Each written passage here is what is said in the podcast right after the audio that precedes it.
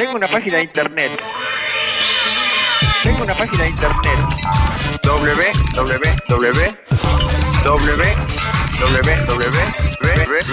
No es necesario. Escribís basta.metro95uno.com.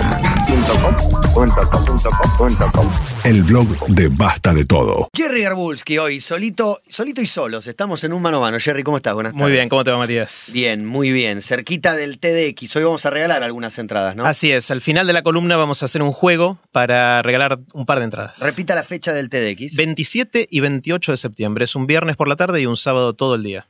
Correcto, al 4010-7267 vamos a entregar cuando termine la columna. Claro, ¿Está tienen bien? que llamar fanáticos. Una de las cosas que vamos a hacer en- cuando llamen es para hacerle alguna pregunta para que demuestren que son fanáticos de TED y de TEDx Río de la Plata. Porque se anotó mucha gente, eh, que los que podemos denominar como fanáticos, y la capacidad es limitada, quedaron muchos afuera. Claro, y queremos con estos juegos favorecer a la gente que realmente tiene muchas ganas de venir. Dale, Tommy va atendiendo al número que les di recién. Y además, ¿de qué hablamos hoy, Jerry? Hoy vamos a hablar sobre una de las cosas de la ciencia que más nos fascinan. Hay, hay dos tipos de cosas que a mí por lo menos me interesan mucho de la ciencia. Aquellas áreas donde la ciencia ya nos da alguna explicación, nos describe Sí. cómo funcionan las cosas. Y segundo, quizás más interesante todavía, es aquellos lugares donde no tenemos respuesta y estamos recién haciéndonos las preguntas. Y yo creo que hay cuatro de esas áreas que son especialmente A interesantes. ver. Una es el origen del universo. Sí. Tenemos algunas hipótesis, pero realmente es muy difícil de hacer experimentos que puedan comprobarlas, entonces hay más preguntas que respuestas. Claro, estamos en etapa de experimentos aparte, ¿no? Con Exactamente. la Eh. Sí, así es. Lo segundo es lo muy grande, es decir, qué pasa a nivel de todo el cosmos, dónde termina el universo, se va a volver a, a- a juntar o va a seguir expandiéndose y cosas de ese estilo. Lo tercero es lo muy chiquito, qué pasa dentro de los átomos, de los núcleos, de los protones, de los neutrones, dentro de los quarks, de las cosas más chiquititas que hay en la naturaleza. Y lo cuarto, que quizás es lo que más me fascina a mí, es el cerebro. Es tratar de entender cómo funciona el bocho, esencialmente. Cómo, cómo hacemos las cosas que hacemos, nosotros y los animales también. Claro. Cosas que recién ahora estamos empezando a vislumbrar por dónde puede venir la, la respuesta. Y una de las cosas de las cuales sabemos relativamente poco y estamos empezando a aprender es por qué dormimos. ¿Por qué? ¿Por qué dormimos? Ok, ¿Qué, qué pregunta tan extraña. Lo, lo sentí tan natural, indispensable, casi tan importante y necesario como respirar, que nunca me lo había preguntado. Y es, es así, es, es muy necesario, pero no sabemos por qué. Imagínate si vinieran extraterrestres, aterrizan a la Tierra y ven... Ahora, claro. Si llegaran extraterrestres y nos ven a nosotros y a los animales que están sobre la Tierra, que una vez por día nos ponemos a polillar y como que nos desenchufamos durante alguna cantidad de horas para después levantarnos y seguir como si nada hubiera pasado, es, si lo pensás de esa manera, es algo raro, ¿no? Sí, es raro, pero creo que todas las especies eh, animales, ¿no? Casi todas, casi todos los animales, salvo los muy sencillos, Hasta los eh, peces que no tienen párpados, igual duermen. igual duermen, igual duermen. Entonces es una pregunta interesante al menos, ¿no? Sí, Es, claro eh, que sí, me reinteresa y de hecho cuando la ficción se ocupa mucho de un tema es porque hay, hay muchos a lo que nos interesa y los sueños eh, es un tema recurrente, ¿no? El dormir y los sueños. por Así es, hoy vamos a hablar de dormir, más adelante en una próxima columna vamos a hablar de los sueños porque es un capítulo aparte. Eh, ¿Vos cuántas horas dormís más o menos por noche, promedio? Cinco, seis. Sí, ¿Cuántas te gustaría dormir o crees que sería el- la cantidad adecuada para sentirte óptimo? Entre siete y ocho. Bueno, hicimos una encuesta, le preguntamos a, a la gente, casi 1.500 personas respondieron, y el promedio da que la gente en promedio, con mucha variación obviamente, pero en promedio duerme 6 horas y media por noche y le gustaría dormir cerca de 8. Ajá. Es decir, eh, dormimos una cantidad, pero querríamos dormir un, un poquito más. ¿no?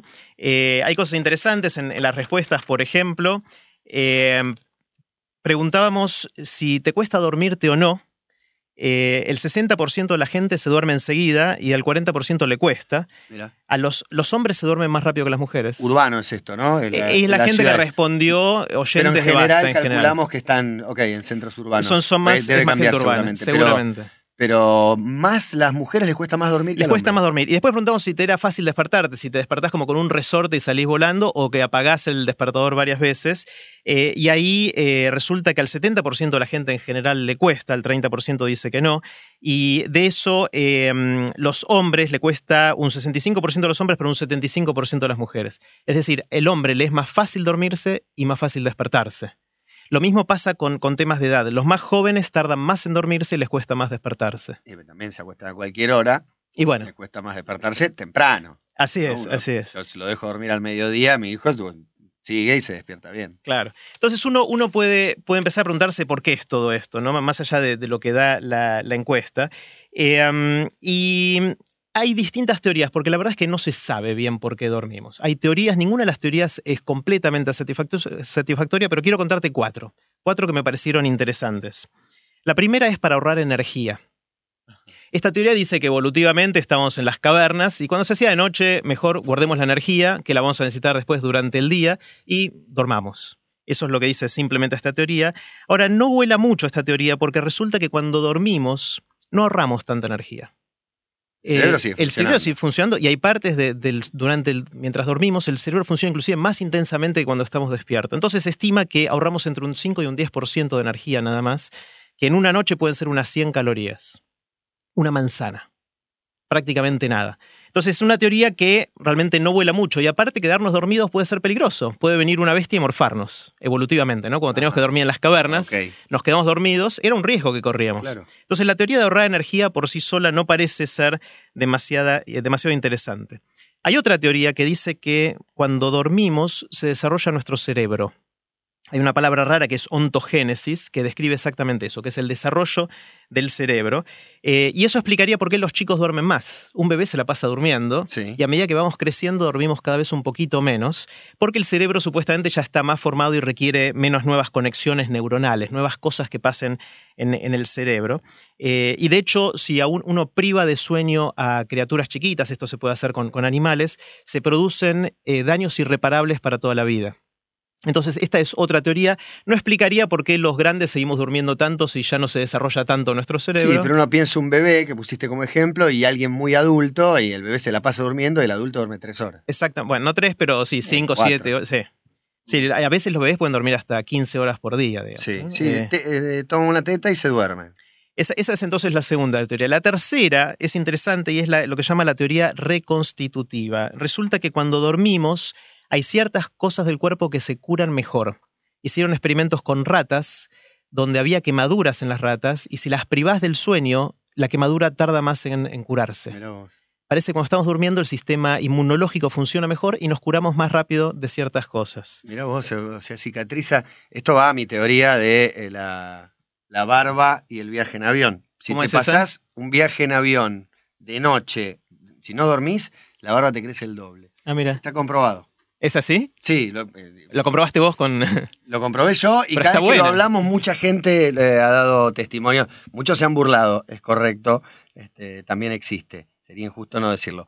Pero para mí pasa esto. Pasar una noche en vela, te crece el doble la barba. Pero está bueno hacerlo, hacerlo el experimento. Es fácil de experimentar eso. Es buscar algunos voluntarios y Mañana, hacerlo. mañana sabemos cuál le cuesta dormir en los aviones. Bárbaro. La cuarta teoría, que es la que a mí más me gusta, es la teoría de la memoria. Eh, Esta teoría dice que cuando dormimos se consolida nuestra memoria. Las cosas que vamos aprendiendo durante el día, durante la noche, se van consolidando. De hecho, eh, si a uno lo privan del sueño, le es mucho más difícil aprender algo nuevo. Eso está comprobado Sí. con, con muchos experimentos. Eh, inclusive somos menos creativos cuando tenemos sueño. Cuando Sí. estamos cansados, no dormimos bien, al día siguiente probablemente no descubramos nada nuevo, no hagamos ninguna o no tengamos ninguna idea creativa. Así que estas son algunas de, de las teorías. Hay docenas, pero la verdad es que no sabemos. No sabemos realmente por qué dormimos, son algunas teorías eh, y nada más que, que eso. Ahora, ¿qué es dormir? También hay que definirlo. Si uno quiere estudiarlo, tiene que definir qué es dormir. Y en general están todos de acuerdo que la- una definición podría ser que es perder la conciencia de manera reversible. Es decir, dejar de estar conscientes, pero después po- poder despertarnos, Claro, ¿no? claro. Porque si te caes en coma, no es tan reversible, obviamente. Eh, y, y también no solo se apaga la conciencia, sino que apagamos los sentidos y muchas veces los músculos. El control muscular muchas veces lo perdemos durante etapas del sueño que ahora, ahora les voy a contar. Eh, entonces, la pregunta es: ¿cuánto hay que dormir?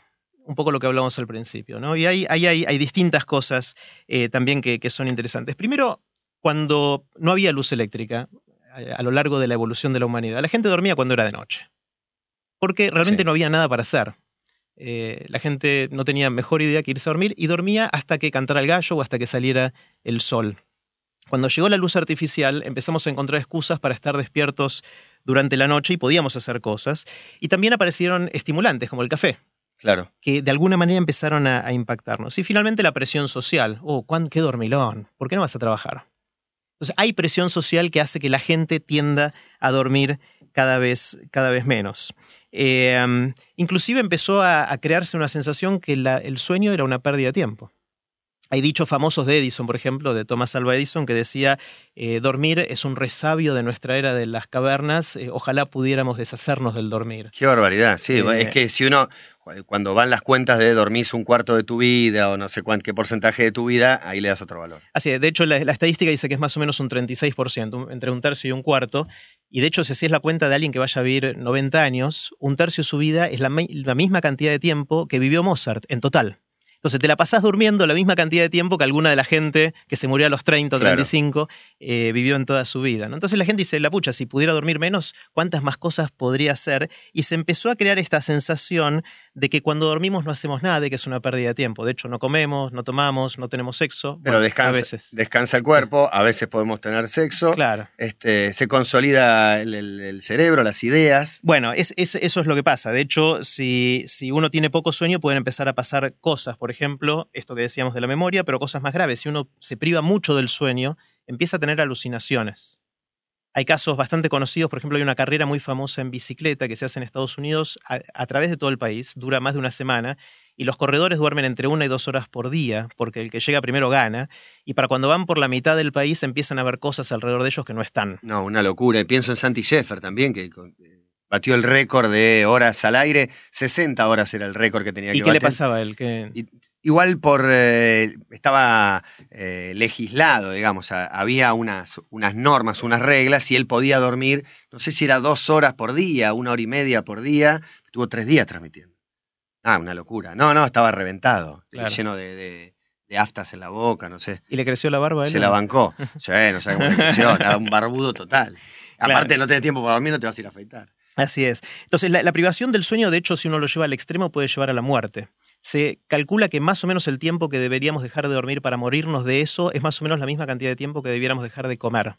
En ratas, donde se puede hacer el experimento, eh, es más o menos dos semanas. Si vos no dejas que la rata duerma, en dos semanas se muere. Y para el hombre se cree que es más o sí, menos. lo eh, mismo. no, no encontramos voluntarios para hacer el experimento, pero se cree que es parecido. La, la rata, de hecho, es un muy buen modelo para comportamiento humano en un montón ¿Por de qué cosas. se usa tanto? Suele tener eh, Eh, es- tiene- genéticamente. Sí, a pesar de parecer muy distinto, no es tan distinto a nosotros y muchas de las características se pueden testear en ratas. Por supuesto, después hay que testearla en, en animales más complejos para llegar al humano, Claro. para ver que sea así. Pero es un buen punto de partida para muchas de las cosas que, que se estudian. Y aquí seguimos hablando de dormir, tratando de entender, interpretar, explicar los por qué y todo lo que hay detrás del dormir, junto con Jerry Garbulski, quien ha pedido que se anoten al 40107267 para ganarse algunas entradas para el TED en dos semanitas, tan solo. Así es, y les sigo contando, algo sí sabemos de- de- del sueño y de cómo dormimos. Resulta que cuando nos dormimos hay distintas etapas. Cuando uno se está durmiendo, eh, al principio ese- esa transición que uno tiene se llama la etapa 1. Después la etapa 2 es el sueño liviano y la etapa 3 es lo que se llama el sueño profundo. Eh, después de lo cual viene el sueño REM. El sueño REM es una sigla en inglés que significa Rapid Eye Movement, que significa Sí. movimiento rápido de los ojos. Y esa es la etapa más interesante para mí del sueño, porque es la etapa en la cual soñamos intensamente. Es ahí donde tenemos las imágenes de los sueños, eh, donde el cerebro consume más energía. De hecho, en ese momento el cerebro consume más oxígeno que cuando estamos despiertos. Mirá, no sabía. Es bastante increíble. Pero es una etapa corta, decís. es una etapa La que etapa sucede... REM. Sí, sucede entre cuatro y cinco veces por noche, más o menos entre una hora y una hora y media entre cada una, y cada una de esas dura algunos minutos. Son las imágenes. Es donde soñamos más vívidamente. Y una cosa interesante es que en esta etapa se desconecta totalmente los músculos del cerebro. Es decir, perdemos control de nuestro cuerpo. El cuerpo queda paralizado. Por eso son tan creativos algunos sueños. En realidad, Hay se- guionistas y guionistas, ¿no? El de mis sueños la rompe a veces. claro, ahí, ahí en eso se cree que quedamos paralizados porque si no está el riesgo de actuar nuestros sueños y lastimarnos. Si no paralizáramos el cuerpo, puede ser que el cerebro mande órdenes a, a nuestros miembros, a la- las manos. Sí, a es los un pies. clásico el que se mueve durmiendo, hay muchísimos casos.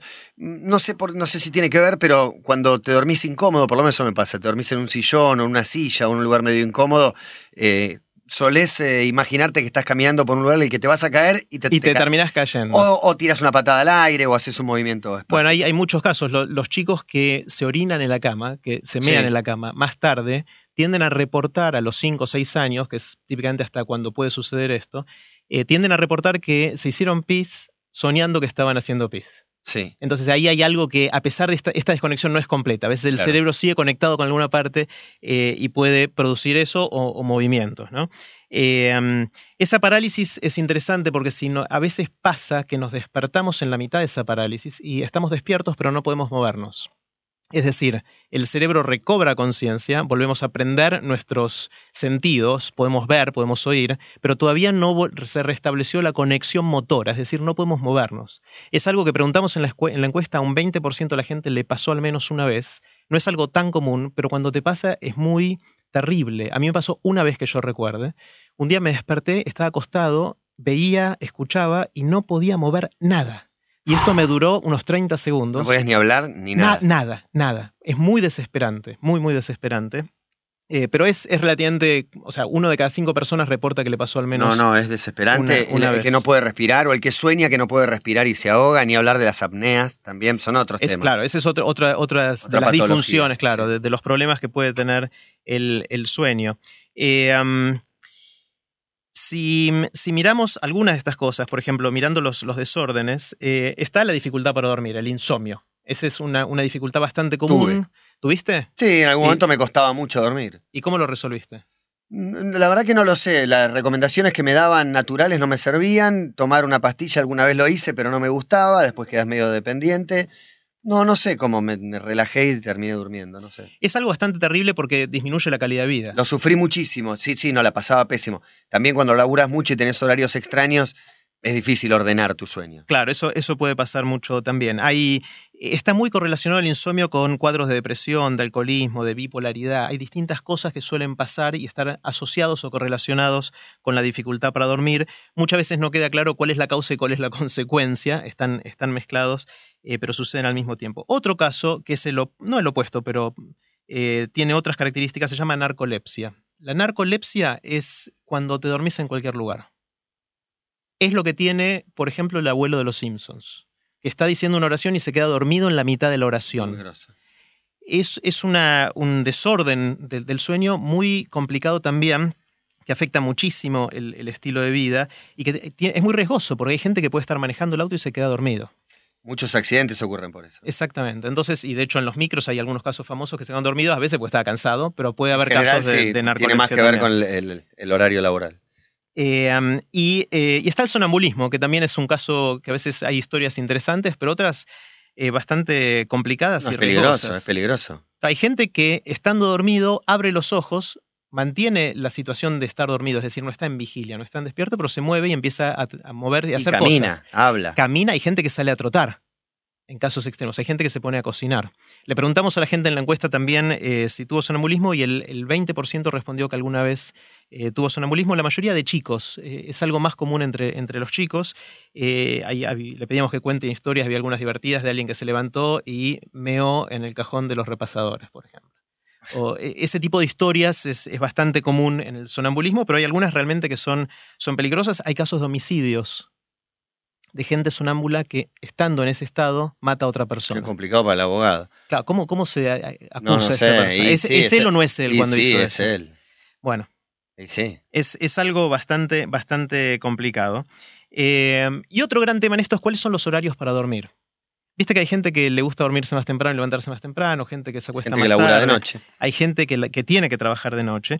Hay, hay dos características extremas que se llaman los búhos y las alondras. La gente que le gusta dormirse tarde, so- tarde son los búhos. Esos que les gusta quedarse hasta muy tarde y ojalá pudieran dormir hasta el mediodía. Y están las alondras que si fueran por ellos, si fuera por ellos a las 8 o 9 de la noche están durmiendo y al día siguiente a las 6 están despiertos. No son ni buenos ni malos, sino distintos metabolismos, distintas Claro. características. Hay gente que son de una característica u de otra. Sí hay una correlación con la edad. En general, los adolescentes tienden a ser búhos. Es decir, el adolescente tiende a irse a dormir más tarde y despertarse más, más tarde. Eso es normal. Esto es algo de lo cual nuestro amigo Diego Colombé, que es, un gran experto eh, y lo explica mucho mejor que yo. Pero es interesante porque los horarios del colegio están puestos no por las necesidades de los adolescentes, sino por la de sus padres. Sí, cuando hicimos el TED joven hubo varias charlas al respecto, pensando en cuál es el horario en que los chicos rinden más. Y por supuesto que no tiene nada que ver con el horario en el que van al colegio y tienen las mayores exigencias. Exactamente. En ese evento que mencionaste en TDX Joven Río de la Plata, Andrea Goldín dio una charla donde describió un experimento que se hizo en ciertos colegios de empezar más tarde, de mover el horario, en vez de empezar a las 8, empezar a las 10 de la mañana. Eh, y realmente los chicos tenían mucho más efectividad en el colegio, aprendían mejor, la pasaban mejor, estaban más relajados, había menos conflictos, menos violencia, etc. El problema es que es muy difícil de estructurarlo en la sociedad.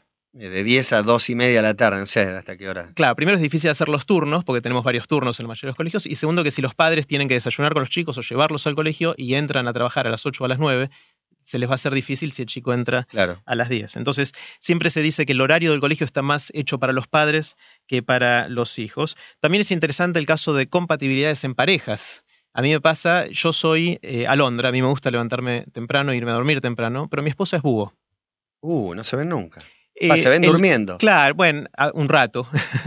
Eh, el lado negativo es ese, el lado positivo es decimos que entre los dos tenemos cobertura 7 por 24 Y sí, la verdad que Siempre hay alguno despierto en, en, la casa. Están haciendo guardia. Pero es algo muy difícil de cambiar. Eh, uno puede hacer el esfuerzo, y con mi esposa durante mucho tiempo tratamos de hacerlo, pero llega un momento que hay que aceptar que el metabolismo de uno es así. Porque Vos tenés que dormir temprano, ¿cuánto esfuerzo vas a hacer? yo me quiero dormir temprano, pero me quiero despertar temprano también. Claro. Y ella se va a dormir tarde, pues le encanta, y se despierta tarde también, ¿no? En esos casos es mejor reconocer que es así y no hacer demasiado esfuerzo, pues es muy difícil cambiar el, tipo de metabolismo que uno tiene. Eh, Diego Golombek también hizo un, experimento que a mí me encanta y es ver cómo hacer para curar este tipo de cosas. Por ejemplo, eh, y está muy asociado esto con el jet lag, con, cuando vos viajás y cambias de zona horaria, cómo tu cuerpo se, me viene bárbaro se desorganiza, ahora tenés que viajar. Hicieron, esto te viene bárbaro, pero va a ser interesante lo que voy a decir ahora. Diego hizo el siguiente experimento. Él tomó ratas, le indujo jet lag, no haciéndolas volar a otro lado, sino cambiándole la luz y la sombra. Es decir, cuando le prendía la luz, las hizo creer que estaban seis horas como si estuvieran en Francia o en Alemania, eh, cambiándole la luz del laboratorio. Me gracia que diga Francia o Alemania, como la, rata, mucho no sabe. No le importa, no le importa. Una foto de la Torre Eiffel. Claro, pero bueno, pero sí le importa porque de repente cambian los horarios en que se prenden y se apagan las luces del laboratorio. Entonces ella dice, uy, me cambiaron el horario.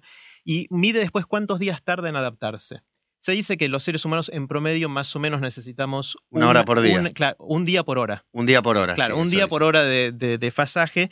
Eh, las ratas también se puede medir cuánto, cuánto demora. Bueno, Diego lo que hizo es, alguna de las ratas les dio Viagra.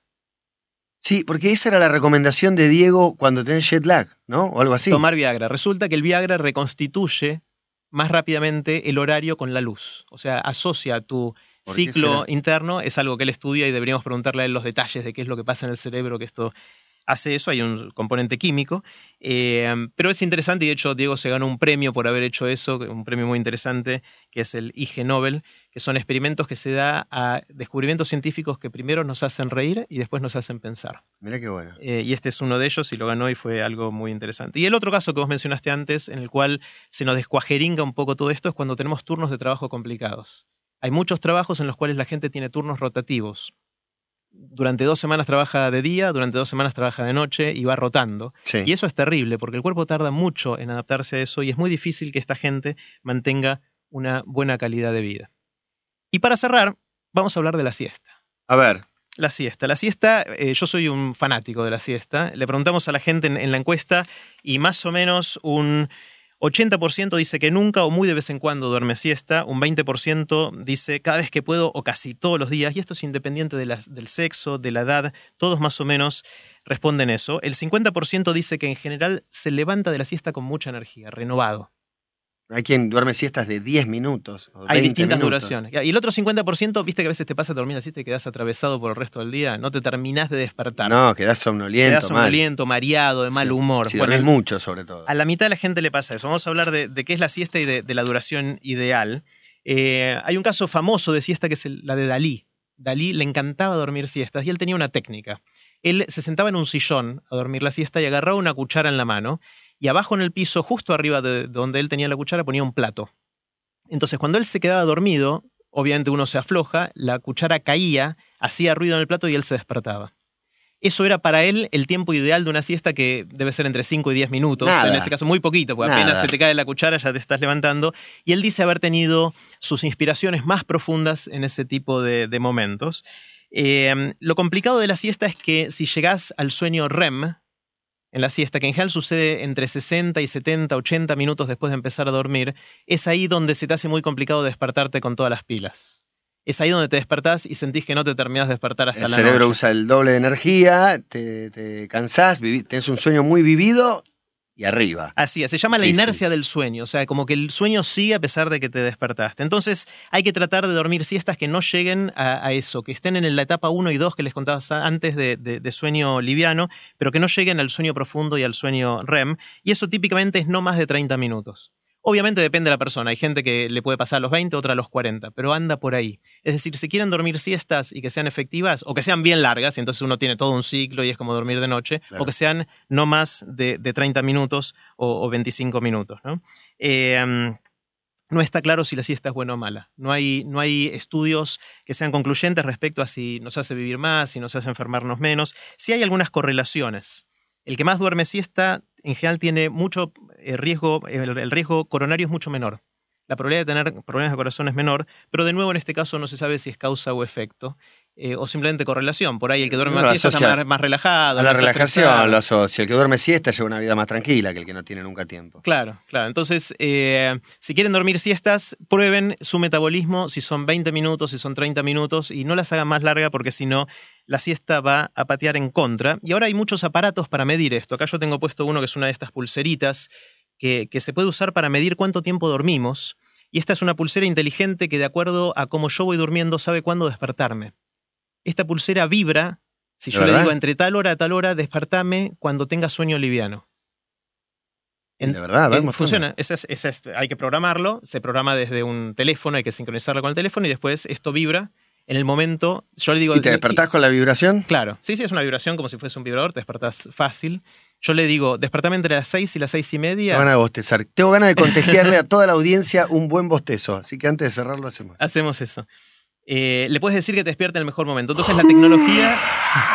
Ahí Matías se quedó dormido. No, no, estoy La tecnología perfecto. nos está ayudando a poder dormir cada vez un poquito mejor.